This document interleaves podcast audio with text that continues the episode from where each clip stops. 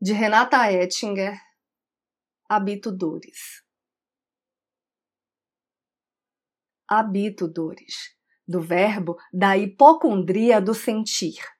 São uma espécie de casa. Entro, saio, durmo, me alimento. Moro em dores que eu conheço, mas também em solos nunca antes visitados.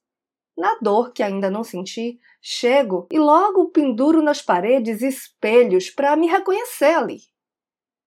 Habito dores de todos os tempos, de muito antes de eu existir ou de só agora percebi. Dores que ainda não têm nome, mas alimento suas fomes. Eu sou Renata Ettinger e esse é o trago número 345.